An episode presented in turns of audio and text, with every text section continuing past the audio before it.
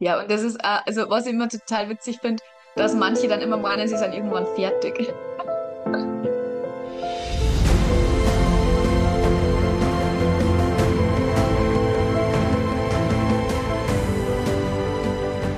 Damit hallo und herzlich willkommen zum Lars Krüger Podcast. Schön, dass du da bist, schön, dass du wieder eingeschaltet hast. Heute wieder ein spannender Gast. Ich habe heute die Jessie Habermann zu Gast. Sie ist Tiertrainerin oder Menschentrainerin, wir werden sehen. Auf jeden Fall Natural Horsing ist ihr Thema, äh, ihre Firma, besser gesagt. Hallo Lars, danke für die Einladung erstmal. Ich Ja. freue mich, dass ich da seid, ja, ähm, weil es eben auch bei dem, was ich mache, ähm, um Veränderung geht. Ähm, ja, mein Name ist, wie du gesagt hast, eh schon Jessie Habermann und ich trainiere Pferde und Menschen, wobei man mehr immer die Menschen trainiert als die. Pferde. Und ich mache das seit zehn Jahren, habe einen eigenen Hof äh, gepachtet, wo eben wir ähm, mit Pferden arbeiten und auch mit Menschen arbeiten. Das geht in ganz verschiedene Richtungen. Also wir bilden Pferde aus, dass sie einfach die Kommunikation verstehen mit dem Menschen, weil sie sprechen halt nicht Deutsch. Das heißt, man muss da eine gemeinsame Kommunikation finden. Und äh, wo wir auch pferdegestütztes Coaching machen, Reitpädagogik und eben solche Dinge, die mehr zur Persönlichkeitsentwicklung von Menschen eben dienen, da ich jetzt mal sagen. Okay. Ähm, wobei natürlich jeder Unterricht mit ähm, Pferd-Mensch-Paar auch immer Coaching ist, weil du in jeder Einheit eben Dinge dir bewusst machst, Dinge veränderst und dadurch auch nicht nur in dieser Beziehung zwischen Mensch und Pferd Einfluss nimmst, sondern eben auch in der Beziehung, die der Mensch zu sich selbst hat oder auch zur Lebenseinstellung. Also das beeinflusst eigentlich alles, wenn man jetzt zu Hm. trainiert. Hm. Ja, spannend. Ich dachte es mir schon. Du trainierst keine Pferde, du trainierst eigentlich die Menschen, oder? Ja, das, ich kenne das ja vom, also von der Hundeschule. Die, der Hund hat das immer ganz schnell verstanden, was, was er machen sollte, bis ich das gecheckt habe. Das hat irgendwie ewig gedauert. Und ähnlich wird es Ja, wahrscheinlich im Tiertraining mit Pferden sein, oder? Ja, es ist genau so. Also ähm, man entwickelt einfach, also der Mensch und das Pferd entwickeln einfach eine gemeinsame Kommunikation. Und man braucht als Mensch halt äh, extreme Entwicklung vom Mindset, weil das Pferd zum Beispiel sehr stark auf Körpersprache reagiert. Das heißt, es nimmt die kleinsten Muskelan- und Entspannungen wahr, die im Körper einfach passieren bei einem Menschen, wenn der Gedanken hat. Und jeder Mensch hat immer und die ganze Zeit irgendwelche Gedanken. Und das ist egal, ob die bewusst oder unbewusst Hm. sind. Und das Pferd nimmt es eben wahr und reagiert drauf. Das heißt, wenn ich nicht vollkommen authentisch bin und klar und ganz klar und authentisch Pferd das verlange, was ich möchte, sondern wenn es da irgendwelche Fragen gibt, dann fragt halt das Pferd Hm. noch. Ja, ja, ist spannend. Also ich glaube, so sensibel sind wenige Tiere, oder? Also der Hund reagiert auch irgendwie, aber trotzdem will der Hund ja gefallen. Ist das beim Pferd auch Ja, so? Das Pferd möchte auch gefallen, aber in erster Linie will sich das Pferd sicher fühlen, ähm, weil es lebt halt in einer Hm. hierarchischen Struktur, in einer Herde. Und da gibt es eben einen Leader und ähm, dann halt eben eine Hierarchie. Und das Pferd fühlt sich eben sicher, wenn es Führung hat oder die Führung übernimmt. Das heißt, wenn aber das Pferd Führung übernimmt, heißt das aber für den Menschen gleichzeitig, es darf die auch umrennen und beißen und schubsen. Und das ist halt ein bisschen schlecht, wenn so ein 600 Kilo Pferd dann beim Menschen die Führung übernimmt. Und deswegen ist halt der Mensch angehalten, die Führung zu übernehmen und dem Pferd Sicherheit darin halt zu geben. Und das hat halt ganz viel mit Kommunikation zu tun. Und es geht nicht um Dominanz, sondern es geht um Führung und zwar auch um Freundlichkeit in dieser Führung, also dass das Pferd auch mit Spaß dabei ist. Und das kann man natürlich umsetzen dann auch auf äh, alle anderen Führungsgeschichten. Ja, deswegen ist ja ganz viel Leadership Coaching auch mit Pferden, weil du dort eben wirklich und wahrhaftig führen darfst und einfach lernen darfst zu Hm. führen. Okay. Und kommt da so ein, ja, wie ist so deine Wahrnehmung mit deinen Kunden, sag ich mal? Ähm, kommt da so ein Umdenken? Findet sowas statt? Ist das, oder ist denen das von Anfang an vielleicht auch schon bewusst gewesen, dass die so in der Art kommunizieren müssen? Ähm, es gibt eben Menschen, denen ist das bereits bewusst. Und es gibt natürlich auch welche, denen war das vorher nicht bewusst. Erst als sie sich dann wirklich ein eigenes Pferd geholt haben, wird ihnen das bewusst.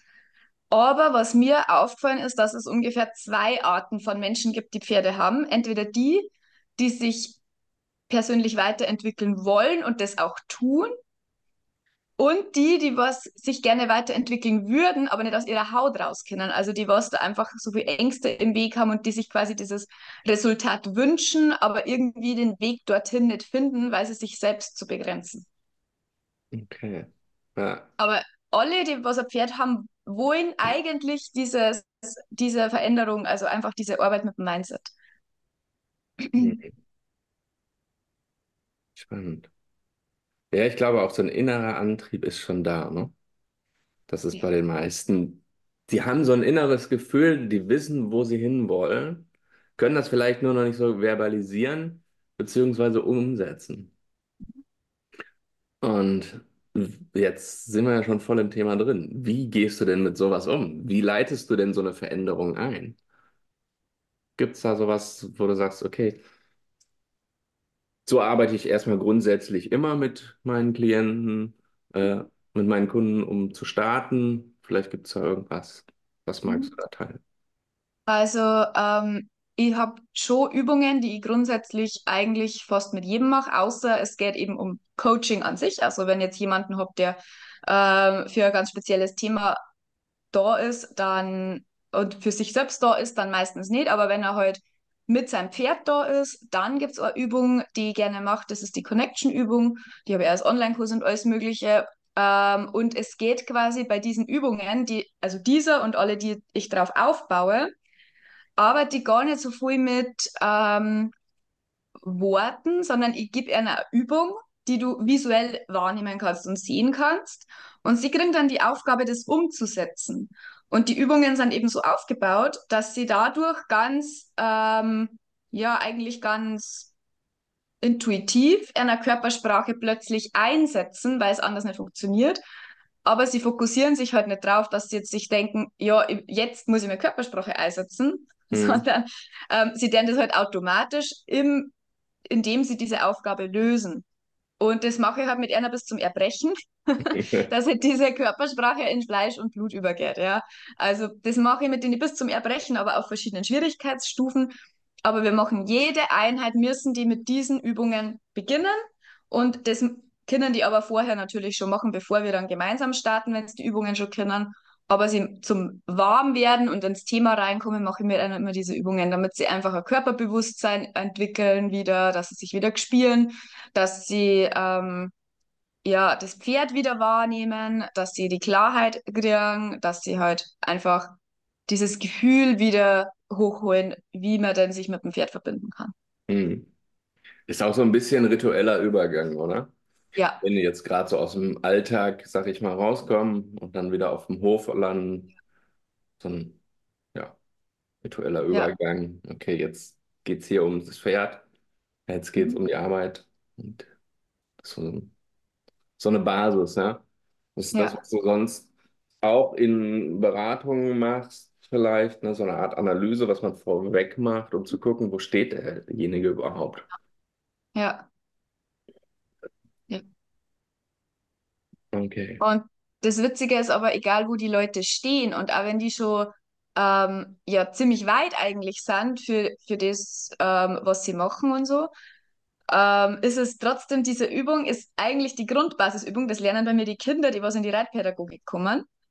Mhm. Aber es ist ähm, trotzdem eine Herausforderung, auch wenn die zum Beispiel schon richtig gut sind mit Reiten und richtig gut eigentlich mit Bodenarbeit. Aber diese Übungen sind trotzdem eine Herausforderung, weil da eben das sich so einfach anhört und trotzdem aber so vom Pferd hinterfragt wird.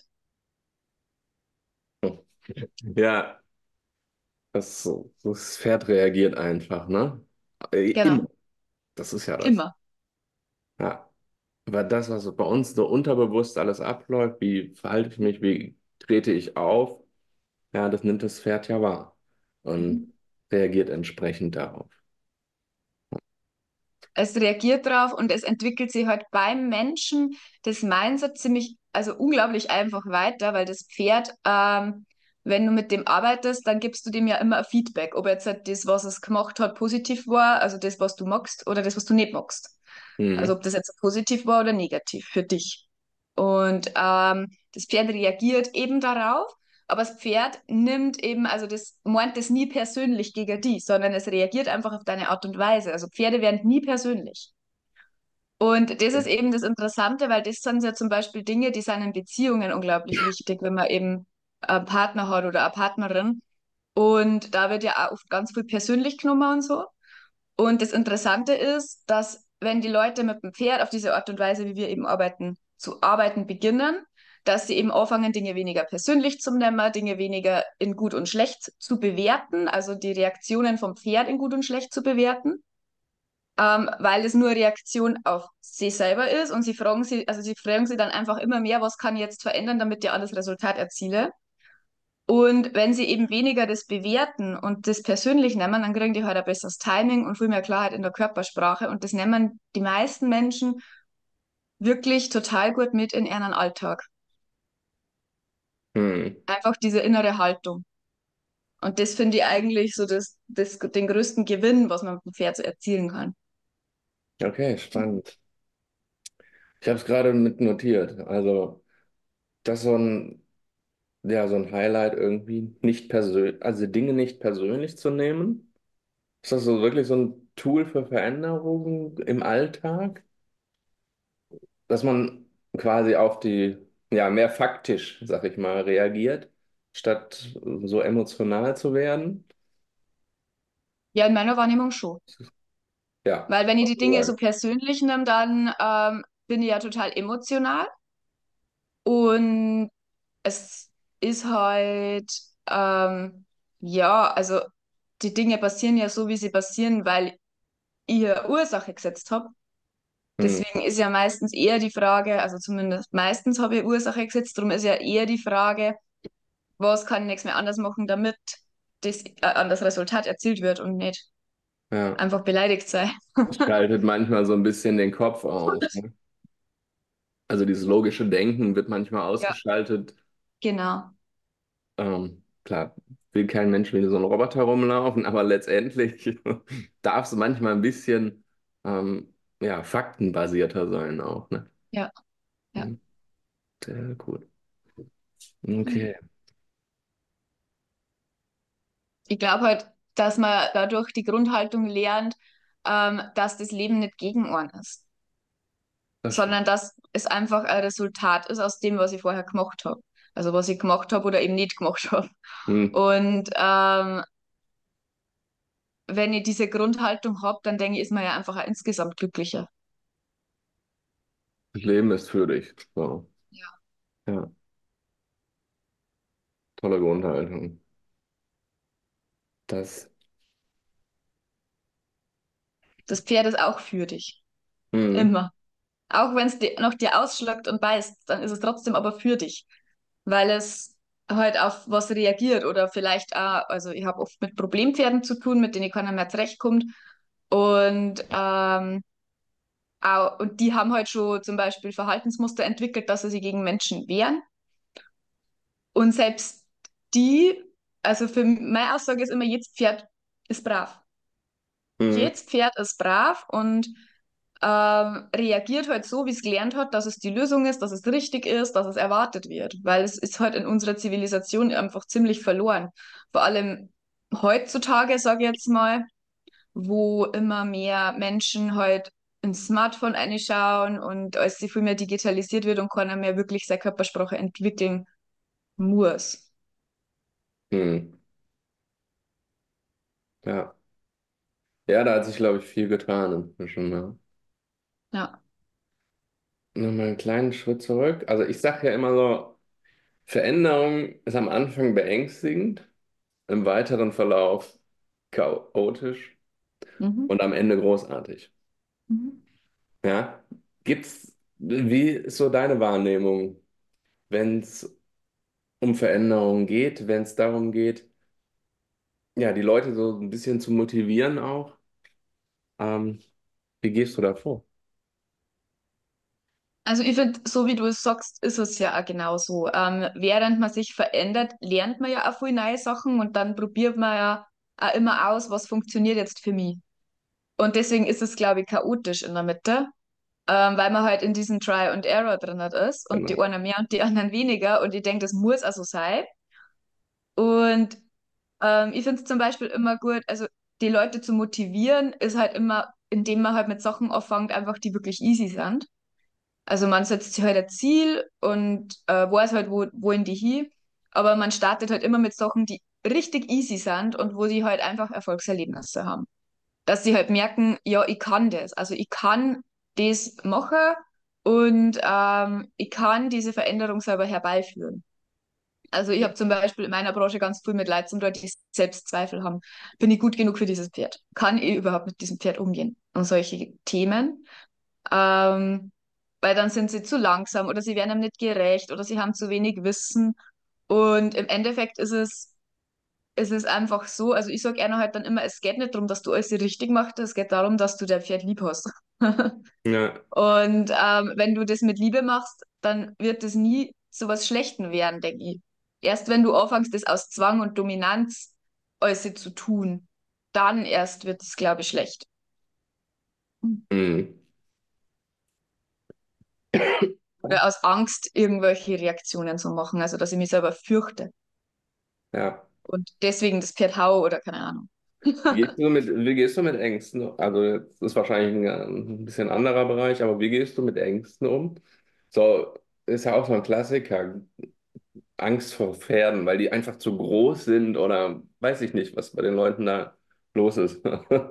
Ähm, wie gehst du mit diesen Ängst, anfänglichen Ängsten um? Also Angst vor Pferden ist meistens nicht so das Thema, weil die Leute haben ja schon ein Pferd meistens. Hm. Wenn aber jemand vor Pferden direkt Angst hat, dann nimm ich erstmal Pony, also einfach was Kleines. Ähm, damit man halt einfach, also wenn es jetzt im Coaching zum Beispiel ist, Ja. äh, wenn da wirklich jemand ist, der sagt, hey, ich habe aber Angst vor Pferden, aber ich möchte unbedingt die Erfahrung mal machen, dann nehme ich einfach ein kleines Pferd. Ähm, und dann sage ich halt, hey, ich stelle das Pferd dann zum Beispiel ins Roundpen, das ist also ein runder, abgezäunter Bereich. Und da lasse ich das einfach frei. Und dann kann die Person entscheiden, ob sie da einige will oder ob sie draußen bleiben will. Ähm, also ich lasse die das einfach selber mal spüren, weil ich habe eigentlich die Erfahrung gemacht, dass die meiste Angst davor ist, vor dieser Wahrhaftigkeit und weil das Pferd dir deine Themen halt richtig um die Ohren haut. Also das ist nicht so zart, sondern das kann Hm. auch mit richtig viel Wumms kommen. Und ähm, davor haben, glaube ich, die meisten Menschen Angst. Also vor dieser Wahrhaftigkeit, die das Pferd auslösen kann und vor den Emotionen, die das Pferd auslösen kann. Ja, okay. Also Also, wenn es auch noch vor dem Kleinen Angst haben.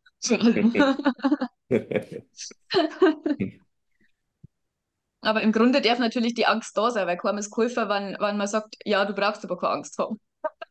Weil die Angst ist ja trotzdem da, auch Ja, wenn ja, der genau. Verstand erfassen kann, dass es eigentlich nicht ist, aber dass er keine Angst haben braucht. Aber auch da schrittweise vorgehen, ne? Ja, Höre ich daraus. Schrittweise vorgehen. Du fängst erstmal mit dem kleinen Pony an. Und bevor du ja, den großen Wallach nimmst. Ja, genau. schrittweise, sehr gut. Aber es gibt natürlich Menschen, die haben jetzt keine Angst vor dem Pferd, sondern die haben Angst vor dem Reiten oder beim Reiten, Hm. weil sie zum Beispiel mal runtergefallen sind oder sie haben Angst, was falsch zu machen. Sie haben Angst, das Pferd zum Versauen. Ja, also das heißt, dem Pferd irgendwelche blöden Sachen beizubringen, was sie gar nicht wollen und später kommen sie nie wieder damit klar. Okay. Ähm, das sind ganz, ganz oft Ängste. Dann natürlich Angst vor Versagen, wenn wir jetzt im Sportmentaltraining sind, in dem Bereich Turnier zum Beispiel, wenn die Turnier machen, gängern mit dem Pferd und wettbewerbsmäßig reiten, Angst vor Versagen natürlich. Hm. Ähm, das, das sind eigentlich häufigere Themen wie die Angst vor Pferden direkt. Okay. Also auch wieder. letztendlich die Fra das Problem hinter dem Problem, so könnte man sagen. Ja.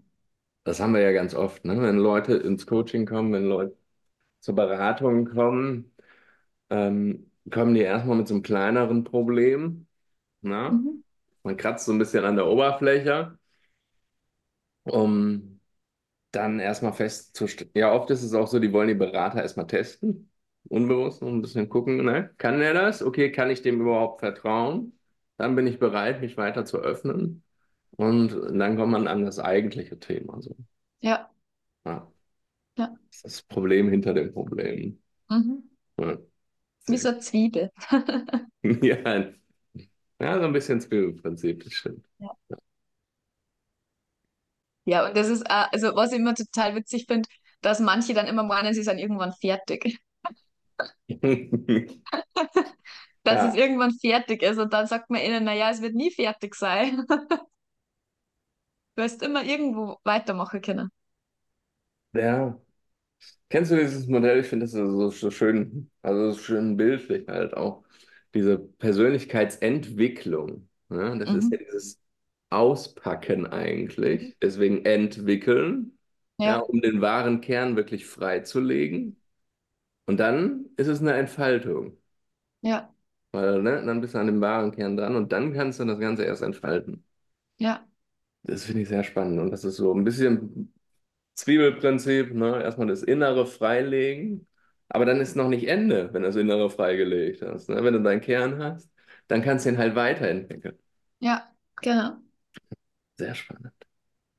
Cool. Ja, was haben wir bisher mitgenommen? Also nicht so sehr persönlich nehmen die Dinge, ne? So ein bisschen leicht faktisch arbeiten. Das Leben ist für dich, vor allen Dingen, das finde ich sehr schön. Es geht darum, Ziele zu setzen, kleine Erfolge, ne? Die ersten kleinen Erfolge möglichst auch schnell. So dieses, das kann ich, das schaffe ich. Ja, Und das Ganze halt schrittweise. Schrittweise in die Veränderung zu gehen, weil dann kann man, glaube ich, Geist und Körper auch mitnehmen. Ja, ja. sehr, sehr cool. Das ist ja finde ich, das, was, was man lernen oder was, auf was man Wert legen sollte, dass man Körper und Geist mit in die Veränderung nimmt. Ich Ja, kenne auch sehr viele Menschen, die nur den Geist weiterentwickeln, aber die Körpersprache und der Körper selber ist irgendwo anders. ne? mhm. Und das ist dann sehr unauthentisch, also das ist dann nicht richtig verknüpft miteinander.